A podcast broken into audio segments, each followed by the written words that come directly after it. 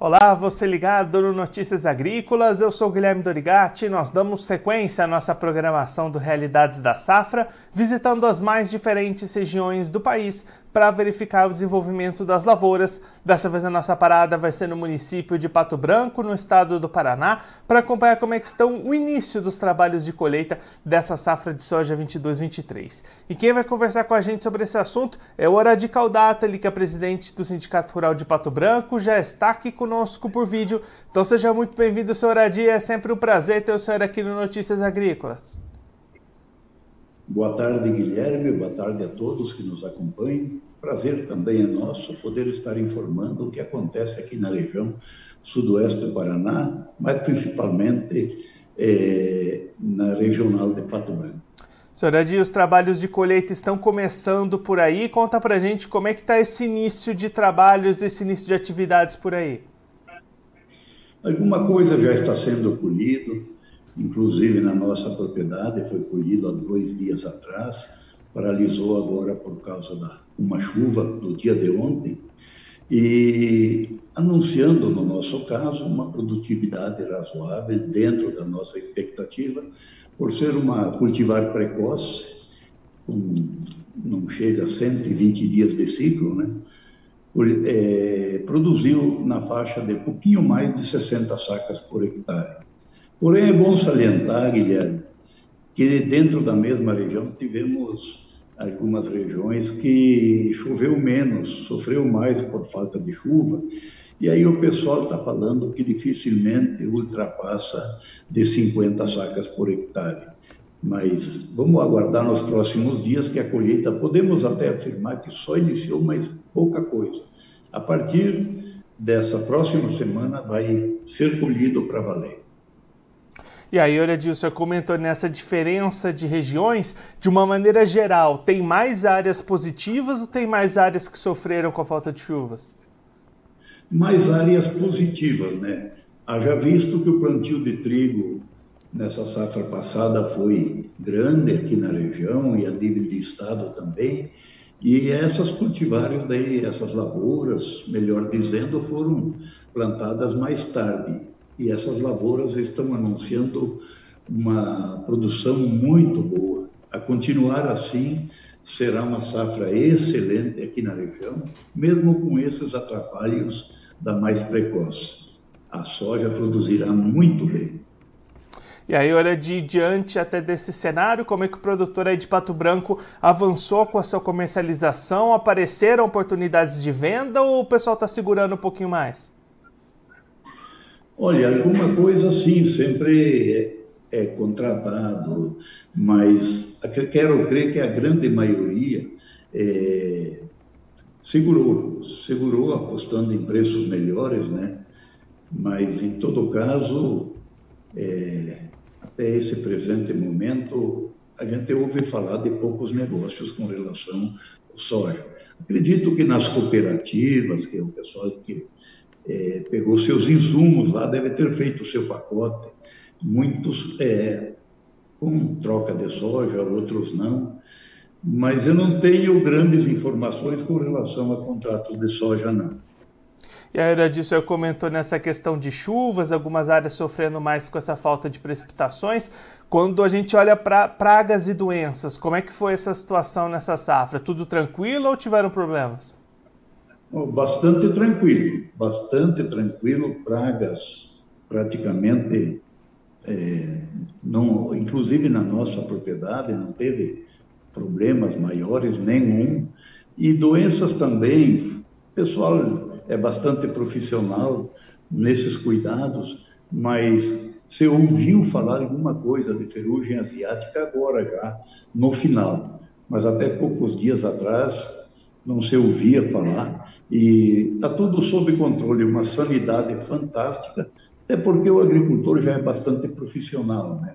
E fica monitorando, tem o pessoal do IDR com os seus equipamentos monitorando, fazendo coleta de esporos, então é tudo diferente do que era até pouco tempo atrás. Pessoal bem capacitado e não falta apoio por parte das entidades, das instituições de Estado, para que o agricultor não perca o produto e também não jogue dinheiro fora aplicando desnecessariamente.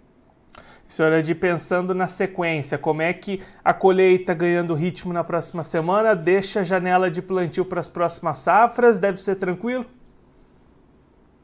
Olha, na verdade, por conta do clima, né, que foi um ano diferente, com bastante chuva num determinado momento, a soja chegou a atrasar um pouquinho, uns 10 dias é, a mais para a colheita, né?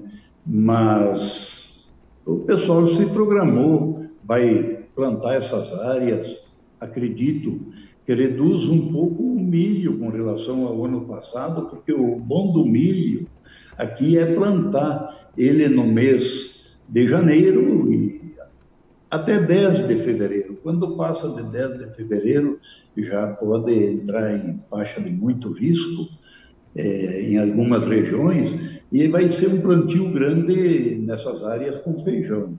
E até já a gente observa que os primeiros soja, o pessoal já está entrando com feijão, e na sequência agora com milho. Por que feijão em algumas áreas? Porque já teve duas safras com milho na mesma área, então tem que ir rotacionando, né, para manter o equilíbrio do solo também. Mas posso falar para você que o plantio, o pessoal não vai deixar de plantar.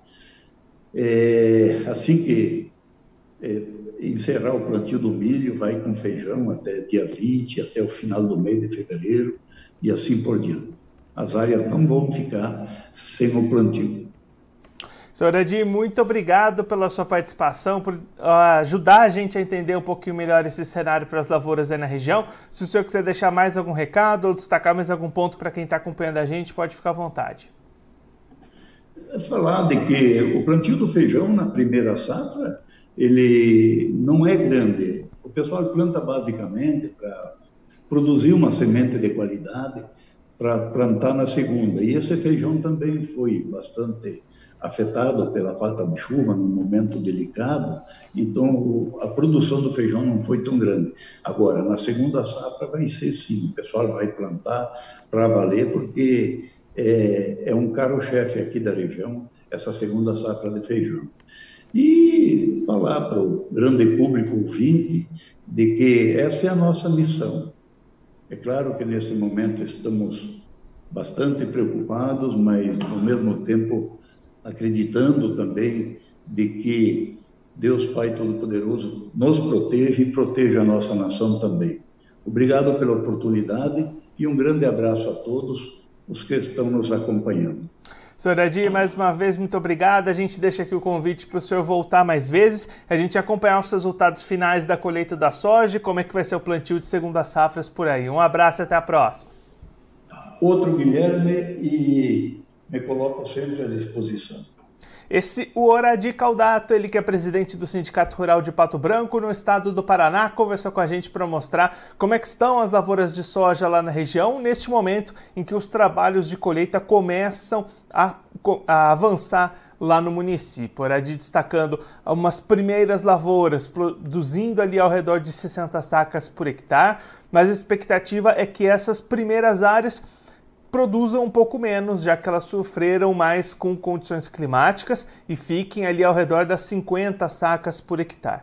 Já para o restante das áreas, que é a maior parte de lavouras do município, a expectativa é boa, boa safra, boas produtividades. Hora de até destacando que tudo vai se encaminhando para uma excelente safra, uma excelente temporada para a soja 22-23 lá em Pato Branco, no Paraná. Já olhando para o mercado, negociações travadas, produtor receoso de entrar no mercado e travar comercialização. Expectativa é de que as vendas possam avançar juntamente com a colheita que deve ganhar ritmo a partir da próxima semana e aí deixar uma janela bastante apertada para o milho segunda safra, o que deve levar muitos produtores lá de Pato Branco a optar pelo cultivo do feijão, que pode ser plantado até um pouquinho mais tarde na segunda safra. Então a tendência nesse momento é a gente ter uma área menor de milho na safrinha lá em Pato Branco, em detrimento do aumento na área cultivada com feijão na segunda safra.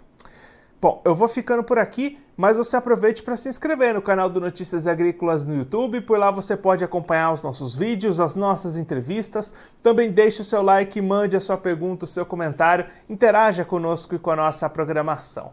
Você também pode clicar no sininho, assim você ativa as notificações e fica sabendo de todas as novidades do Notícias Agrícolas. Eu vou ficando por aqui, mas a nossa programação volta daqui a pouquinho, então continue ligado no Notícias Agrícolas.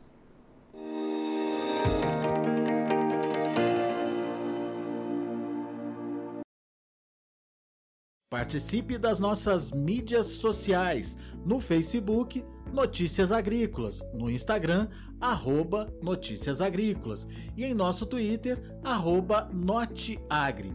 E para assistir todos os vídeos, se inscreva no YouTube, na Twitch, no Notícias Agrícolas Oficial.